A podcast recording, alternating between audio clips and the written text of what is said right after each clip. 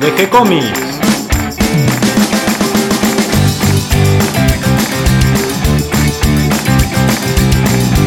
Hola amigos dibujantes, muy bienvenidos a un nuevo programa de G-Comics, el podcast donde hablamos de todas las técnicas necesarias para realizar un cómic, cómo dibujar un manga y todo el conocimiento requerido para dibujar esa historieta que tenemos rondando en la cabeza. Mi nombre es Gonzalo García y mi intención es colaborar con todos aquellos que estén interesados en progresar en su formación como dibujantes de cómics. Y hoy estamos en un nuevo mate con superhéroes, con el gran Nicolás Urich. ¿Cómo estás, Nico? Todo bien. No, no sé si el gran, pero todo bien. Hoy vamos a seguir hablando de la historia de Marvel. La historia de Marvel, o la prehistoria de Marvel. Es verdad, porque la dividimos como en secciones. Claro, Comenzamos con la etapa timely sí, y ahora entramos en la posguerra, claro. Época dura para los superhéroes, Sí, ya época, la nueva época de los superhéroes, ¿no? la no época La de nueva los superhéroes. época. Porque desaparecen casi todos. Contanos Marvel un poquito, a ver, ¿cómo, ¿cómo es esto? Bueno, ya en el año, básicamente en el año 50-51 ya Marvel decide bar- barrer bajo la alfombra a los superhéroes, se había quedado solamente con tres, que eran Capitán América, Torcha Humana y Namor, y en esos, en ese año, en un periodo de meses, ya no salen más. De hecho, la, la revista del Capitán América, que se llamaba Capitán América justamente, no aparecía Capitán América. Ya no aparecía. Era, se llamaba Capitán, el Capitán América, Weird Stories o Weird Tales, no me acuerdo bien el nombre, pero Capitán América no era protagonista. ¿Y seguía siendo de superhéroes? No, ¿O ya ni siquiera. ya ni siquiera era de superhéroes. Y bueno, Stan Lee dijo esa frase que dijo, la verdad que no me daba lástima sacarlos o eliminarlos porque ya eran personajes que no se vendían y cuando hay algo que queda mal, lo primero que querés hacer es cambiar y no, no duran un segundo en dejar de publicarlo. Ahora, esta decadencia de los superhéroes no es exclusiva de Marvel, es una cuestión Es que una cuestión abarcó a todos los toda la industria, sí, sí. Eh, DC, que era la más fuerte, la que más personajes tenía, o sea, tenía un, un universo mucho más, más eh, extenso que el de Marvel, eh, tenía mucho más superhéroes, y se quedó solamente con Superman, Batman, la Mujer Maravilla, Aquaman y Flecha Verde. ¿Y a qué se debe? Este, Porque la guerra marcó una especie de desinterés para, lo- para los. Porque lo- o sea, lo- los, los cómics de superhéroes se alimentaban de la guerra. O sea, los superhéroes iban a la guerra. Y después de que, le- que- que Estados Unidos le gana a los nazis, ya no había un mal, ¿no? Claro, no tenían enemigos. No tenían enemigos. De, de hecho, intentan crearles enemigos. Por ejemplo, el Capitán América peleaba contra los nazis. ¿Contra quién iba a pelear ahora? Bueno, después se les ocurrió Después luchar contra los contra soviéticos. los soviéticos. Que eso lo vamos a hablar más para adelante, ya en la era Marvel, ¿no? Claro, pero en este momento que terminó la guerra no, no había un nuevo Claro, enemigo. el enemigo era interno en esta época, ¿no? Estados Unidos ya se empezó a dar cuenta que el enemigo estaba en casa y los superhéroes ve que más adelante vamos a ver de que parecía que eran parte de ese enemigo interno, ¿no? Sé que la Timely se quedó con personajes como Millie the Model, eh, la enfermera, se quedó con ese tipo de, además con de revistas de, de guerra, de crimen, de romance, se, se había tirado para ese género que era lo que vendía y también para la ciencia ficción. Ya en el guion, en el podcast anterior habíamos hablado de que eh, la Timely había cambiado el nombre. Martin Goodman, el presidente, el, dueño de la editorial, decide que eh, ya no quería ser una editorial dependiente en sentido de distribución, Claro, quería tener su propia su distribuidora. propia distribuidora. Porque el distribuidor tiene un gran poder en el mercado. Claro, que era Cable News, me parece. Cable News se llamaba la que distribuía Marvel, eh, Timely. Y Martin Goodman crea la. O sea, achica, lo primero que hace es achicar el presupuesto a mano poder. O sea, el departamento de dibujantes que tenía Timely se cerró, se llamaba el Bullpen. Todo esto era parte de este achicamiento de gastos que tenía Martin Goodman para poder formar su propia distribuidora que se llamó Atlas News, que también dio nombre a la editorial Atlas, ¿no? Que sería la Timely. O sea, Timely ya no se llamaría Timely, sino Atlas. O sea, las- no, no se canceló ninguna revista, o sea, las revistas seguían, nada más que tendrían el sello Atlas, y se le sumaron más colecciones, ¿no? El sello es un mundo con eh, una banda que dice Atlas, Atlas. y que aparecía en la esquina superior de la revista, en la tapa. Claro. A las colecciones viejas eh, ya se empezaron, ya Atlas lo primero que hizo fue incursionar en el horror, en el género del terror que era lo que también se vendía. Y no era un terror así, o sea, light. Era un terror para la época fuerte, o sea, como la, como la que editaba la editorial S, que era la editorial de Matt, pero también publicaba revistas de terror. Y que le iba muy bien con las historias de terror. Le iba muy bien.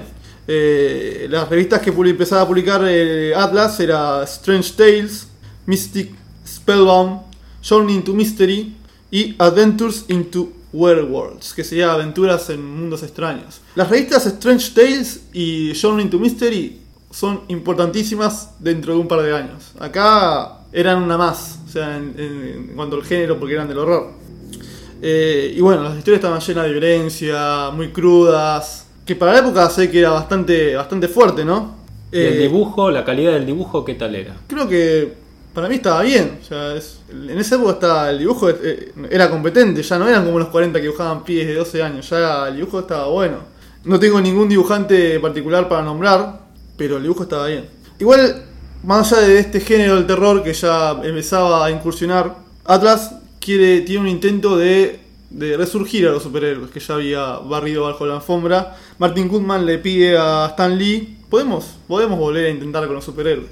Porque Stan Lee sigue siendo el editor. Stan Lee sigue siendo el editor. Stan Lee nunca se va. O sea, se va en la guerra, después vuelve, pero nunca renuncia ni nunca deja el cargo de editor. Y en 1953, Stan Lee vuelve a poner a los superhéroes una revista que se llama Young Men. Young Men, hombres jóvenes. Pero así, de a poquito. un- Una participación muy, muy escasa. Hasta que eh, le da una revista propia que se llamaba eh, Men's Adventure. O sea, aventura de hombres. Y ahí aparecían Capitán América, Antorcha Humana y Namor. Pero todo se va al tacho. No funcionó. No, no, no es que no funcionó. Todo, se va al tacho la industria de la historieta. En Esto, general, en porque general. apareció un competidor en esta época para la historieta. era la televisión. Pero además de la televisión, porque la televisión sí fue, fue un claro competidor, pero no la, la- la televisión existía en los 60 y ya era mucho más y era mucho más importante la televisión en los 60 que en los 50. Pero en los cómics en los 60 resurgieron eh, y fueron sin duda la, la década más importante en cuanto a superhéroes en tema de ventas, ¿no? El gran problema que tuvo eh, la industria fue la censura. Eh, esta ya era una época que como que el lector de historietas empezaba a crecer y no es que de- crecía y dejaba la historieta, sino que seguía leyendo y seguía volcando hacia otros géneros. Y la censura como que no le dio, eh, como que cortó todo, cortó cualquier tipo de, de, de intento de, ¿cómo decirlo? De historias más De adultas. historias más adultas, que era lo que se estaba haciendo, de guerra, terror, violencia. Ya no tenías la posibilidad de seguir leyendo ese tipo de historias, y ese tipo de arte, y ese tipo de dibujo. ¿A qué se debe? Ya lo, dijimos un poco hace un par de videos de, podcast. Se debe a los estudios de un psicólogo, un psiquiatra que se llama el doctor Frederick Wertham o Wertham. En su tesis se llama La seducción del inocente, en la que este psiquiatra afirmaba que los comic books, la historieta, llevaba a los chicos a ser básicamente unos criminales despiadados, violentos, sin ningún tipo, ningún tipo de moral ni ética. Claro, en resumen era las historietas o los cómics eran un mal ejemplo para la juventud. Claro, o sea, te ibas, te ibas por el mal camino. O sea, cualquier género, superhéroes, gay. Cómics de guerra, violento. No había, no había chance de escapar. Y él, él apuntaba más que nada a, a los cómics de terror y crimen, que eran los que más, más sensación de, de terror y violencia le producían a este tipo. Que justo eran los que tenían éxito en esa Que eran época. los que tenían éxito en esa época, ¿no? Pero igualmente no se salvaba ningún género. O sea, por ejemplo, desde los bélicos hasta los, las historietas de animales. O sea, los animales antropomorfos de comedia también. O sea, no es por qué, porque, ah, este es un pato que está lanzando rayos de las manos, o sea, es violento. O sea, no se salvaba nada. Eh, y bueno, los superhéroes, por supuesto, obviamente, también lo mismo. O sea, era violencia, eh, los estaban- usaban mallas ajustadas, aparecían, eh, tenían pechos voluptuosos, o sea que no se salvaba ningún género, o sea, no podías escapar. Ah, me gustan superhéroes, no. Ah, me gustan los cómics de gangster, tampoco. Todo llevaba a, a la degeneración, o sea, el, la historieta era un medio que te llevaba a la perversión. Y condenó personajes de Atlas, por ejemplo, como Millie de Model y Nelly la enfermera, porque eran, eran chicas generosas, ¿no? Con muchas curvas. Con muchas curvas, con pechos grandes. Y este tipo decía de que a las chicas las incitaba a llenarse eh, las remeras con, eh, Con algodones. con algodones, ¿no? Para que parezcan más voluptuosas.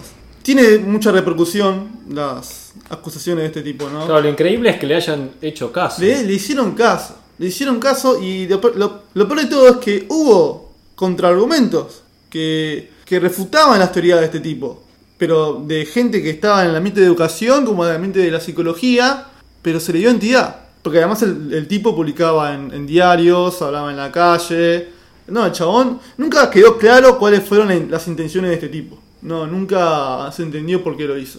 Pero en el Senado de Estados Unidos se le dio cierta entidad a lo que decía este tipo. Y eh, un senador, en una exposición, o sea, hablando en contra de los cómics, ¿qué usa para, para decir la historieta es mala? Justamente una revista de Atlas, Strange Tales, en la que, no, no, esta historieta mueren cinco personas, esto es violencia, esto no se lo podemos mostrar a los chicos, esto no puede salir. La cuestión es que quedó ahí, no, no se dio, no se siguió tratando en el Senado el tema de la historieta, pero igual generó pánico en, en la industria, ¿no? Generó pánico en la industria y también en la gente, porque ya la historieta ya era un medio malvado, era un medio perverso, Claro, bueno, muchos padres eh, habrán dejado de comprar historietas porque pasaron a pensar que eran un mal ejemplo para sus hijos. Por supuesto, no solamente eso, sino que quemaban las historietas. Las quemaban en, en- como, como los nazis que quemaban libros, bueno, los padres de los pibes quemaban historietas en la calle. Por supuesto, las ventas de historietas bajan estrepitosamente. Ya vos eras dibujante, tenías miedo de decir que eras dibujante de historietas, porque capaz que te hinchaban en la calle. La verdad que era una época muy jodida, como dijo Stan Lee, son los días negros, porque no, no tenías dónde escapar. Muchos dibujantes se fueron a la, publicidad, otros a la animación, pero la historieta ya era un riesgoso, era, era de alto riesgo elaborar de dibujante de historietas. Y en 1954, producto de este pánico de, sea, de, de- hostigamiento que sufrió el medio, un grupo de editoriales se asocian y crean The Comics Magazine Association of America, que es una especie de asociación entre editoriales, y esta asociación crea algo que fue para muchos muy perverso, que fue The Comics Code Authority, que es una especie de, eh, de sello en la que la industria se autocensuraba a sí misma, ¿no? Era como un código de comportamiento o de autocensura que verificaba que cierto material cumplía con ciertas reglas. Exacto, exacto. Y eso de, o sea, si tenía sello, claramente este cómic era para chicos, era para nenes. Ya Claro, la historieta pasa a ser estrictamente infantil. pasa a ser directamente factible. Ya no, no podía haber ni violencia, ni cómics de terror. De hecho, no podía decir horror en la, en la tapa. Por ejemplo, hay un ejemplo muy conocido de cuando presentan esto, que es con la tapa del primer número de la revista Mad, que aparecen unos personajes totalmente asustados, aterrados, exageradísimos. Y después te muestran la misma tapa, pero con el sello, donde los personajes están aterrados, pero de una manera más chistosa, no tan exagerada. Igual la revista Mad zafa, no, no usa el sello, el sello de Comics Code Authority, pero la editorial ese se funde. O sea, todas las editoriales se fundieron a partir de acá y Atlas quedó tecleando. Quedó ahí Atlas. Eh, ¿Y cómo hace para sobrevivir Atlas? bueno, Atlas sigue unos meses. De hecho, muchos dibujantes que se quedaron sin laburo de otras editoriales van a Atlas, pero estaba ahí. De hecho, eh, no le podían garantizar el laburo a los, a, a los nuevos dibujantes. Eh, igualmente llegan dibujantes de renombre como Don Heck, Steve Ditko, y empezaron a hacer historietas de... También, igual se- el, el género del terror siguió, pero no, no como... eh, no lo usaban como publicidad para vender historietas. No lo usaban como ejemplo, ah, tenemos un cómic de terror, te lo vendemos. No, sino que más oculto, más... no en la tapa. Y también hacían cómics de fantasías. También vuelve Jack Kirby a, la- a Atlas, donde él, Jack Kirby había- se había ido mal de la editorial. Cuando había ido enojado. Se había enojado porque no le habían reconocido el Capitán América como tal. Pero las cosas se van al tacho porque ya Martin Goodman ve que los números no le cierran y decide cerrar Atlas. O sea, no, como distribuidora no podemos seguir. O sea, no en primer lugar, no tenemos los cómics suficientes como para sostener una distribución, una distribución propia. Entonces lo que hace es firmar un acuerdo con una distribuidora de revistas, la más importante de Norteamérica, que se llamaba American News Company. Pero a los pocos meses también se funde esta, esta distribuidora. O sea que Atlas queda en Pampa y la Vía en menos de meses. Y bueno, tuvo que besarle los pies a la competidora, que era DC. eh, y tuvo que firmar un acuerdo con DC para que le distribuya sus propias revistas, las pocas que les quedaban. Más o menos le tiene que besar el anillo a la gente de DC, Martin Goodman, porque eh, DC le decía, aceptaba el acuerdo, pero tenían que ser solamente 8 revistas. Con géneros que a DC no le, no le hagan problemas, o sea que Que no le compiten. que no le compitan. O sea, que eran los géneros de guerra, de western, romance y historietas juveniles. No tenía que ser nada muy, muy grandilocuente ni nada de eso, porque si no, DC rompía el contrato. Así sobrevivió Atlas, logró, pero ya no se llamaría Atlas. De hecho, ya no, no tiene ni- Esta época sería la época sin nombre de la Marvel, porque ya no, no. Atlas como tal no existía y tampoco era una empresa. Era una editorial que, te- que estaba a cargo de, de publicar sus propios cómics, pero no tenía, no, no tenía su propia distribución. Era raro como había quedado. Eh, muchos de los dibujantes que se habían ido cuando se fundió volvieron, como ya dijimos, Steve Ditko, Don Heck, Jack Kirby, eh, y explotarían sus, sus talentos, su- sus dotes artísticos en revistas como Strange Tales, que es la que sobrevive, de las clásicas de, de Atlas, es la que sobrevive, y en Tales to Antonish, que también sería un título importante ya dentro de la, era Marvel, como se llamaría. Y acá Kirby y Stan Lee, eh, de a poquito, quieren como intentar, eh, vamos a probar por este lado para ver cómo nos va. Eh, crean los monstruos, los clásicos monstruos de, de Marvel, como Fin Fan Fum, Thor, Sutak, nombres medio raros, eran como unos bichos medio orientales, porque eran como dragones, monstruos. Tiene cierto éxito, pero hasta ahí. Llega un momento de que no prende la idea y Stan Lee ya se empezaba a pudrirse un poco porque ya todo lo que intentaba, nada salía. O sea, tenemos contratiempos en todos lados, no nos sale nada y como que se quería ir Stan Lee. Yo no quería saber más nada con la historieta. Estamos en el año 1961 y se termina esta época oscura de, de Atlas, Timely. Y llegaría una época mucho más gloriosa en todo sentido. Bien, y esa nos queda para un próximo episodio. Claro, sí. Bien, entonces nos quedamos en esta etapa difícil para, para Marvel, para la historieta en general, para Sí. los cómics de superhéroes, segurísimo que era, fue una época muy oscura y una época muy difícil para, para todos los artistas dedicados a la historieta, sí, sí. ¿no? Donde vieron eh, muy dificultado su trabajo, mal vistos por la sociedad en general, Bueno, hay, John Romita dice de que le da vergüenza decir que era dibujante de historietas. Además, como cayeron tanto las ventas, también cayeron sus sueldos. O sea, lo Obvio. que cobraban por su trabajo, no solo era más difícil conseguir trabajo, sino que además, cuando conseguían, era con una paga más baja. Sí. Así que bueno, nuevamente nuestros héroes, los, los escritores de, de guiones y los eh, historietistas Claro, de esta acá, época, ¿no es eh, cierto? Que pudieron continuar. Acá pesar los de- grandes superhéroes de la época fueron los guionistas y los, y los dibujantes, más que nada. Fueron estrellas. Fu- fueron realmente las estrellas. Porque dibujantes de historietas en esa época, o sea, en un laburo, sí, era reconocido, pero ya en los 60 como que se convirtieron en estrellas de- del medio, ¿no? Bueno, entonces nuestro aplauso para los que aguantaron esta época Sí, y que siguieron dibujando, se la bancaron y y no bajaron los no brazos. bajaron los brazos. Nuestro homenaje entonces a estos heroicos creadores del cómic.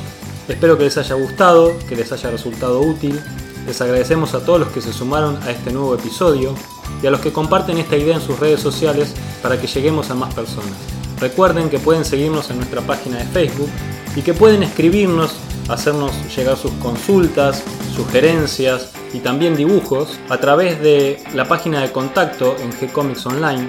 Les vamos a responder con alegría, los va a recibir a los mails Catalina y después los vamos a leer nosotros. Continuaremos publicando nuevos episodios. Los esperamos en la próxima. Gracias, Nico.